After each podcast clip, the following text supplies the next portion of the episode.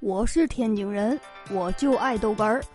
天津人讲笑话开始了。哎呀，小时候啊，一被我妈打，我妈就说不准哭，再哭就继续打。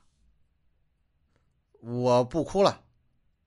后来呢，上了初中之后，呃，我又犯错了，我妈又打我。我记着那话了，我不哭啊。我妈那儿脾气还挺倔，有脾气是吧？打你也不哭，我打我打。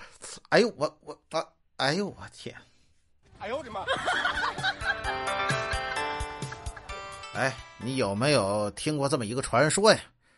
如果易拉罐的拉环拉断了，却没有打开这个饮料，说明这个拉环是上天选中的，当做戒指戴在手上就能带来好运气啊！